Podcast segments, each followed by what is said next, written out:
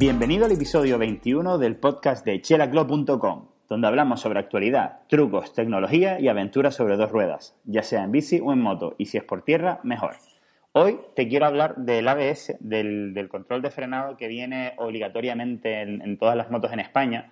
que es un sistema de servofreno, que normalmente se utiliza pues, en todos los coches y en todas las motos para que en un momento de frenado de emergencia no nos derrape la rueda, es decir, se desconecta el frenado mientras frenas para evitar que la rueda derrape. Esto suele venir tanto para la rueda delantera como para la trasera de las motos y en los coches, evidentemente, a las cuatro ruedas. Es muy útil normalmente, eh, a excepción de en, momentos que vayamos a utilizar para moto en competición, ya que a veces es intrusivo y, y actúa en momentos que no, que no conviene para el piloto y otro, y otro ámbito en el que normalmente no es bien recibido es en las motos de tierra. Porque claro, como hay poca tracción, hay poco agarre en los caminos de tierra, pues que se active este ABS es muy fácil si estamos en un camino de tierra, en una trialera o, en una pista de tierra.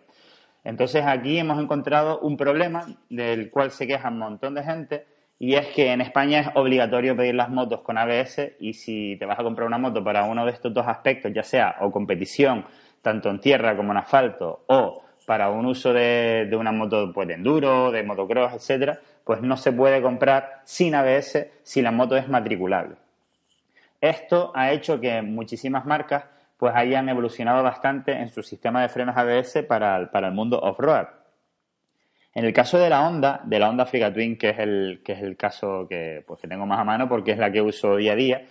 está bastante bien desarrollado. El ABS solamente se puede desconectar en la rueda trasera con un botoncito que te viene por ahí y sin embargo en la rueda delantera no es desconectable y esto a una persona que no lo haya probado pues puede, puede impactarle por el hecho de que uno se ve en una trialera, en una, en una bajada con bastante pendiente y poco agarre y lo, primero que piensas es se me va a desconectar el freno de adelante y no voy a poder parar la moto que, que pesa 250 kilos o más. Entonces, eh, pues puede dar un poquito de miedo, pero la realidad es que está bastante bien pensado este sistema. La moto tiene ciertos sensores para saber en qué inclinación se encuentra la moto.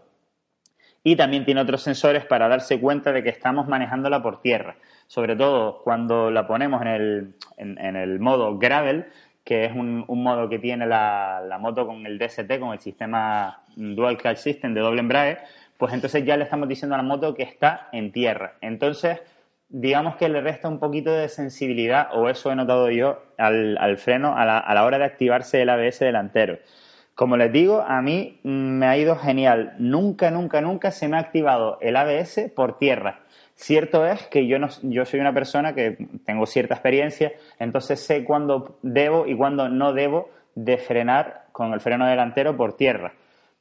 esta experiencia la he adquirido tanto montando en bicicleta como montando en moto. Entonces, yo sé más o menos cuándo tengo que frenar para no llevar a la moto a ese límite en el cual la rueda de adelante me vaya a derrapar. Por lo tanto, ya les digo, a mí en estos 50.000 kilómetros que le he hecho a la moto, algunos de ellos, vamos a decir un 5% que los habré hecho en tierra, pues nunca se me ha, nunca se me ha conectado el ABS y por lo tanto nunca me he quedado mm, sin freno delantero.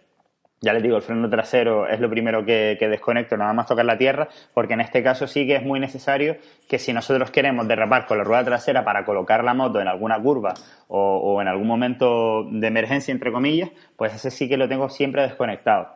Y, nada más, en, el único momento en el que sí que se me ha conectado el ABS, y me pasó también con la, con la Honda 500X que probé hace poquito en Tenerife, el modelo 2019, pues es cuando saltas es decir, cuando levantas las ruedas del suelo, ya la moto nota como que no hay ninguna agarre, no hay ninguna atracción. Entonces, como que el siguiente segundo en el cual has, aterrizado ya en la tierra, si por lo que sea tienes que frenar, que esto me pasó en la prueba de la 500X, que era un pequeño cambio de rasante, entonces se levantó la moto de las dos ruedas, caí e inmediatamente después había una curva cerrada. Entonces, cuando fui a frenar, tardó un segundito, bueno, se me hizo un segundo, a lo mejor no fueron ni milisegundos, pero la realidad es que hubo un momento en el cual el freno no actuó, o más bien, el freno ABS actuó, que eso, mm, explicado mal y pronto, es, em, digamos que el freno frena y deja de frenar un montón de veces en poquito tiempo para intentar encontrar esa tracción. porque la realidad es que la lógica, la física de, que nos ayuda a que las ruedas agarren es que la rueda tiene que estar en movimiento. Si la rueda se bloquea, el taco desliza y por lo tanto ya no frena. Entonces el ABS ayuda a eso, a coger de nuevo el agarre. Entonces, bueno, eh, sé que, hombre, por preferir, yo hubiera preferido preferido la moto sin ABS, más que nada porque el ABS es un sistema de freno que pesa bastante. En algunos mercados se vende la Africa Twin sin ABS, pero ya les digo que, eh, que a priori no se puede matricular en España una moto sin ABS. Entonces, eh, creo, si no me equivoco, viendo catálogos así de, otros países, que no sé decirles ahora mismo en qué países se puede comprar sin ABS, creo que la diferencia de peso es de alrededor de 20 kilos. Es decir, es un sistema que pesa 20 kilos en una moto y, y sobre todo si la vamos a usar solo por tierra, sería perfecto comprar una sin ABS. Pero bueno, eh, al parecer aquí en España no se puede. De hecho, alguna Africa Twin que he visto preparada para rally compran siempre la, es decir, compran siempre la moto sin ABS por este ahorro de 20 kilos. Y, bueno, la verdad es que es una opción a tener en cuenta si en tu país mm, se vende sin ABS.